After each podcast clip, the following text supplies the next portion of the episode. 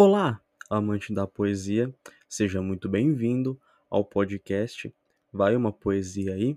Eu sou Bifolk, portanto, recomendo que pegue os seus fones de ouvido, feche os seus olhos e desfrute desse maravilhoso poema que se chama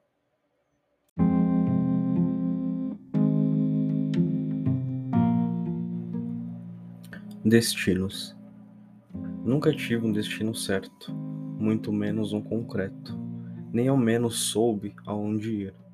Sempre me disseram que nossos destinos são feitos por nós mesmos, mas sempre pensei comigo, pensei comigo mesmo, e cheguei à conclusão de que e se os destinos não forem lugares?